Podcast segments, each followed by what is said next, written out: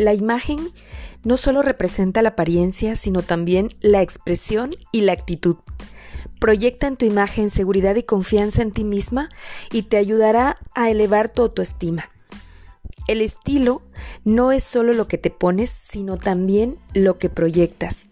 La mujer más sexy va vestida de autoestima, confianza, dignidad, amor propio y se valora a sí misma. El tema de hoy es la imagen personal, una frivolidad o una necesidad.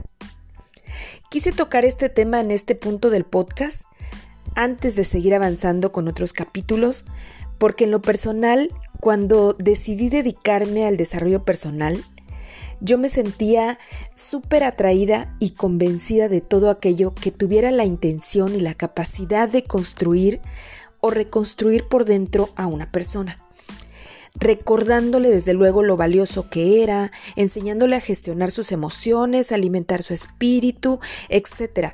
Esto eh, como parte de las herramientas que le permitieran también reconciliarse con su entorno y pues esto cambiara de alguna manera su forma de ser y de estar en este mundo, para tener una vida más plena desde luego y más feliz. Pero de pronto entré en conflicto ya saben, para variar, ¿verdad? Como siempre, hay un pelo en la sopa.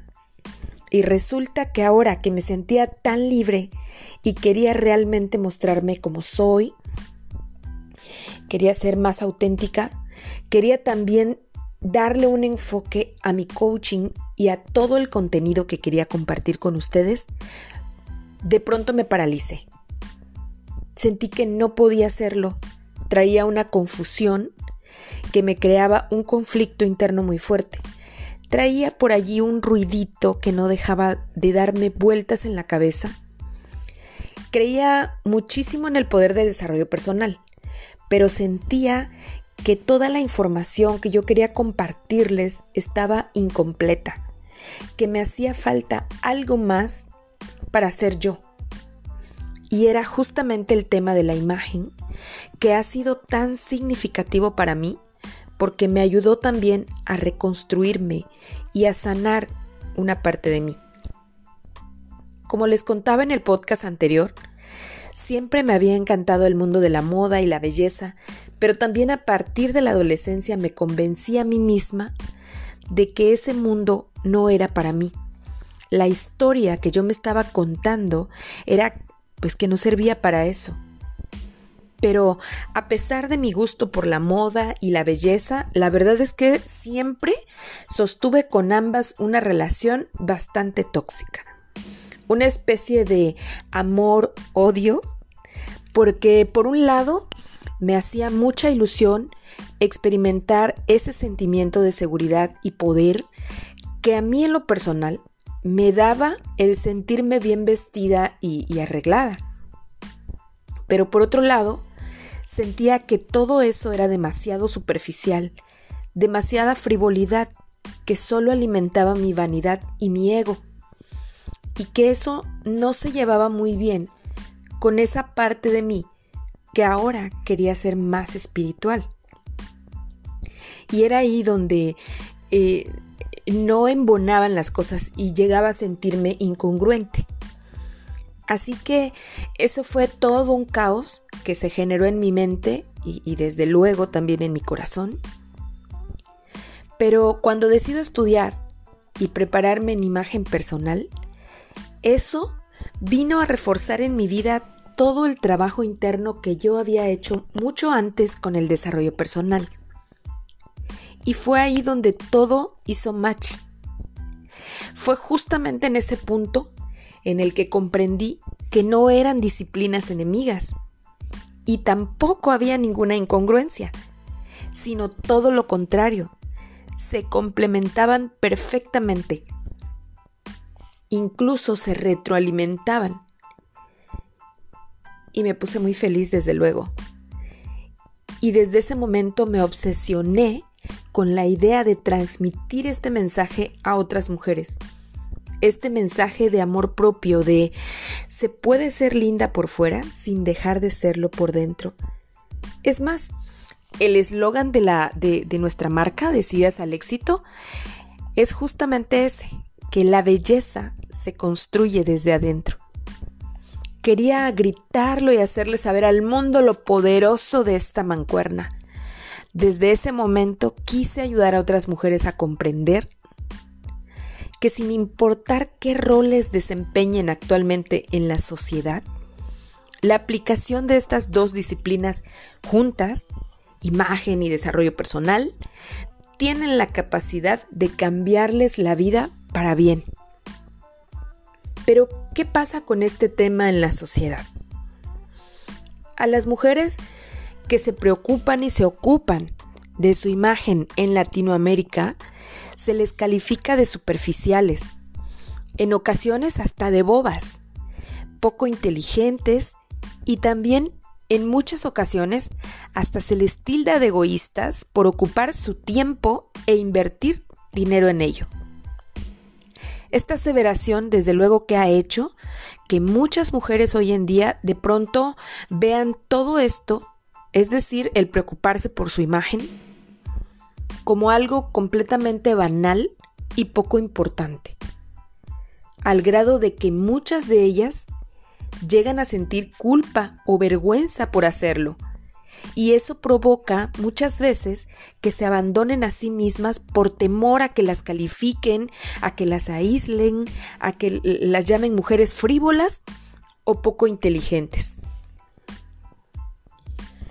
Porque en realidad, porque eso es lo que todos queremos, ¿no?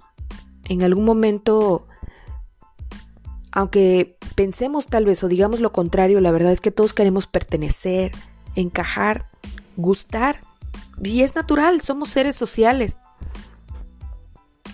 Así que las mujeres en Latinoamérica, culturalmente hablando, son bien vistas por la sociedad cuando son hijas, madres, hermanas, esposas, amigas, etcétera, etcétera, que son sacrificadas, que lo dan todo por alguien más, incluso su tiempo y su dinero, ¿eh? Y son capaces hasta de olvidarse de sí mismas para encajar en este estereotipo de mujer buena y abnegada, y así ganar simpatizantes. Pero ¿por qué menciono esto? Porque en realidad este esquema cultural ya debería estar obsoleto. Sin embargo, Así somos educadas y seguimos siendo, ¿eh? Y es una idea que sigue predominando. Bueno, por lo menos en la clase media baja, así sigue sucediendo. A menos que seas un artista o celebridad que viva de su imagen, y ahí sí está bien, bien visto y justificado. Incluso hasta aplaudido como si para el resto de las mujeres no fuera importante sentirnos bien con nosotras mismas, por dentro y por fuera, como si la autoestima fuera un tema exclusivo de una clase social. No digo con esto que la autoestima esté constituida solamente por la imagen externa. Sé que hay muchos más elementos con los que se construye la autoestima y en los que hay que trabajar pero la imagen personal representa un 60% de ella. ¿Y por qué se dice que la imagen personal es un tema superficial? Yo creo que gran parte de la sociedad sigue creyendo que solo se trata de, de moda, de la ropa que usas, de zapatos, de maquillaje, accesorios, etc. Y es que la industria de la moda de la belleza y el marketing nos bombardean con tanta publicidad a diario que nos han vendido la idea de que solo podremos ser bellas si usamos lo que ellos fabrican, lo que ellos venden, lo que ellos promueven. Pero la realidad es que el tema de la imagen personal va mucho más allá de eso, abarca muchísimo más es algo mucho más profundo porque tiene una conexión directa con nuestra autoestima. En nuestro estado de ánimo afecta muchísimo también. Y en nuestro amor propio. nuestra imagen, esa que mostramos en donde sea que vayamos, donde sea que nos paremos, es la que le grita al mundo de primera instancia quiénes somos. Le habla de alguna forma de nuestra identidad y deja ver parte de nuestra personalidad. Pero no es todo. Es un tema también de coherencia, de cómo me siento y cómo me veo. Ah, porque déjenme decirles aquí algo bien importante. Una persona puede fingir con su apariencia ser alguien que no es y mostrar al mundo un personaje que quiere que los demás vean de ella. Pero lo difícil está en mantener ese personaje a lo largo del tiempo. Por eso no hay nada como una imagen bien definida que está transmitiendo justamente lo que esa persona desea transmitir, pero también lo que esa persona es, en esencia, y que además puede ser duradera. Y ya ven que en la vida, pues también todo es ventas, ¿no? Pues nosotros también nos estamos vendiendo todo el tiempo. Pero, ¿cómo puedes definirla si no te conoces como deberías y si no cuentas con las herramientas para hacerlo?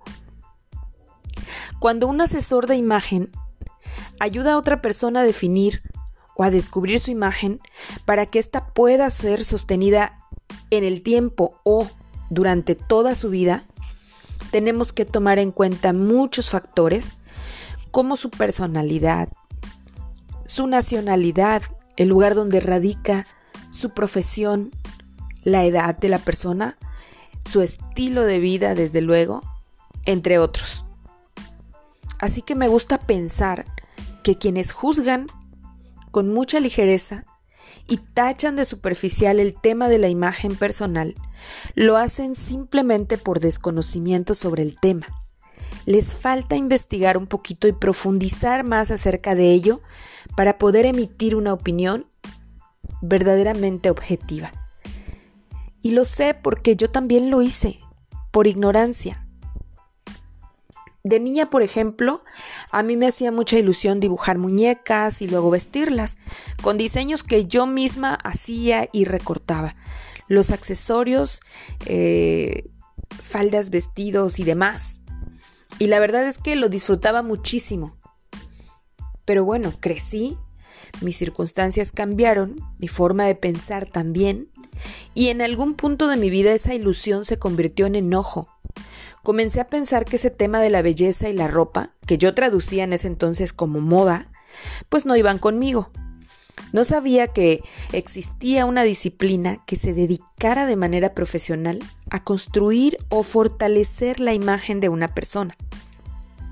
En mi mente, moda y belleza eran lo mismo. Todo iba enfocado hacia el mismo lugar. Esto se traducía para mí en mujeres altas, excesivamente delgadas, ropa de diseñador, pasarelas, maquillaje, rostros perfectos, cabellos perfectos, accesorios de lujo, etcétera, etcétera. El asunto es que desde ese nuevo lugar veía el mundo con otros ojos. Ahora veía que había gente con muchas necesidades y en mi mente adolescente, la moda y la belleza se convirtieron en frivolidades. Sentí que en ese momento el mundo necesitaba cosas mucho más importantes para hacer un lugar mejor. Según yo, en ese entonces necesitaba el mundo más abogados que persiguieran la justicia, más financieros, ya que el mundo se mueve con dinero, etcétera y la verdad es que no me daba cuenta. Es más, no nos damos cuenta que el mundo precisamente se conforma de personas y que hay un mundo dentro de cada persona y que ese mundo se edifica con cada vivencia, con cada pensamiento y conocimiento con que alimenta su mente, es verdad, pero también con cada emoción y sentimiento que pasa por su corazón. Que cada experiencia va construyendo su autoestima alta o baja. Y eso después se traduce en éxito o fracaso, en su vida personal y en su vida profesional. No todo es mentalidad y conocimientos. Y que también un alto porcentaje de la construcción de esa autoestima tiene mucho que ver con su imagen. No estoy diciendo con esto que a todos les suceda y tampoco que sea el único camino para reivindicarse consigo mismo. Pero hoy sé que la ayuda más grande que le puedes dar a una persona es enseñarlo para que aprenda a amarse y a reencontrarse. La ayuda más grande viene de adentro, desde la construcción de una autoestima sana que le ayude a potenciar sus talentos y habilidades, que le ayuden a encontrar la plenitud. Y eso también es cambiar al mundo. ¿Saben por qué? Porque las personas felices y plenas ayudan a otras personas a sentirse igual. Nuestra identidad y personalidad juegan un papel muy importante en la construcción de esa autoestima. La imagen que mostramos al mundo hace que nos perciban de una forma o de otra, seamos conscientes de ello o no. O querramos aceptarlo o no. La verdad es que de eso no se salva nadie, ni siquiera aquellos que ven este tema como algo superficial. La gran realidad es que el tema de la imagen personal toca fibras muy sensibles en el alma de una persona y en su forma de relacionarse con su entorno. Lo sé porque independientemente de los libros y los artículos que he leído sobre el tema y de, y de mi preparación, perdón, como coach, esto es algo que yo misma experimenté y es algo que durante muchos años de mi vida me afectó y me frenó de gran manera. Es más, hagamos un ejercicio juntas. Trata de recordar la última vez que acudiste a un evento o te entrevistaste con un posible eh, cliente o con una persona que quería ser contratada por ti para cubrir una vacante. ¿En qué te fijaste más? ¿Sabías que a una persona le toma menos de un minuto hacer una valoración acerca de tu persona? Es decir, de observarte, hacer un juicio. Si tú quieres ligero, pero al fin y al cabo juicio. Formarse una idea de ti y tener una primera impresión le lleva a otra persona de 7 a 30 segundos. Qué increíble, ¿no? Y gran parte de ese tiempo es completamente visual. El 55% de ese tiempo nos fijamos en sus gestos, mirada, en sus posturas. El 38% le ponemos atención al lenguaje, entonación, ritmo, etc. Y tan solo un 7% a la comunicación verbal, es decir, a lo que esta persona está diciendo vemos a una persona y casi inmediatamente nuestra mente lo evalúa. Emitimos, como les decía, un juicio rápido por lo que su apariencia proyecta y muchas veces sin ser consciente de ello. En automático nos sucede. Observamos a la persona, como les decía, en fracción de segundos, no solo de qué manera viste, sino cómo habla, cómo se mueve, cómo se expresa con su cuerpo. ¿Está vestido para la ocasión? Cuando logramos interactuar con él o con ella, ¿qué dice y cómo lo dice? ¿De qué habla? ¿Qué palabras utiliza? ¿Cómo piensa? Y en su cuerpo, sus movimientos, sus manos, su rostro, ¿qué dice su lenguaje corporal? ¿Qué nos transmite? ¿Se siente alegre, confiado, atractivo? ¿O por el contrario está triste, nervioso o inseguro? ¿Cómo se ve? Esto que acaba de suceder aquí Pareciera ser una acción muy frívola, ¿no? Juzgar a alguien por cómo se ve es como comprar o rechazar un perfume por la forma en que se ve el frasco sin eh, conocer su contenido. Pero sucede. Está en nuestra naturaleza. Lo hemos heredado de nuestros antepasados hace miles de años. Con ese juicio de medio minuto que ya nos hicimos en nuestra mente, sabemos si queremos seguir tratando con esa persona o no. Por eso en Decididas al éxito es tan importante la imagen externa como la interna. Creemos que juntas forman como un círculo virtuoso en el cual ambas se retroalimentan. Y no puede existir una sin la otra.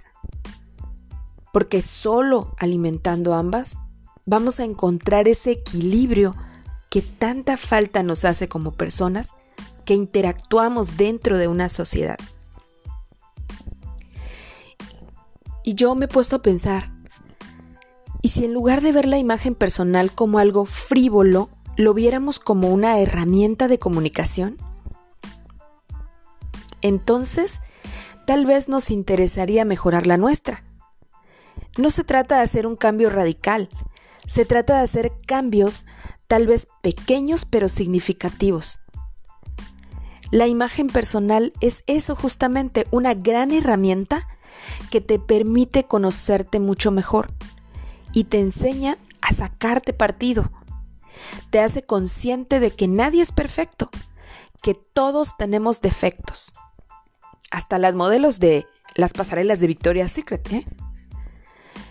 Pero que si aprendemos a disimularlos y a destacar nuestras virtudes, podemos lograr un gran cambio positivo en nuestras vidas. Y ya estamos llegando casi casi al final de este podcast, así que quiero dejarles a raíz de este tema una pequeña tarea para cuando termines de escucharlo.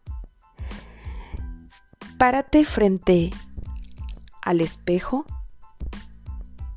mírate muy bien y ahí paradita frente a él, pregúntate si hay acaso algo de ti, de tu cuerpo, de tu personalidad, algo que forme parte de la imagen que hoy estás proyectando, que te esté molestando lo suficiente, que te esté causando un conflicto, algo que creas que te está limitando para hacer algo que tanto has querido en la vida. Y si la respuesta es un sí, muchas felicidades. Reconocerlo es el primer paso. Ahora ponte en acción. Y después de esta pequeña charla que hemos tenido, ¿sigues creyendo que la imagen personal es una frivolidad o una necesidad? Espero que este podcast les haya gustado, les haya servido y si les ayudó en algo o les dio un poquito de luz, hizo clic contigo o crees que le puede servir a alguien más, síguenos y compártelo. Síguenos también en nuestras redes sociales y si deseas comentar algo acerca de los temas que hablo, o si nos quieres sugerir hablar de un tema en especial, escríbenos por Instagram a arroba decidas al éxito o también por nuestra página de Facebook que también se llama igual decidas al éxito y con mucho gusto lo haremos. Por lo pronto me despido y espero volver a encontrarnos en nuestra próxima emisión. Excelente día. Adiós.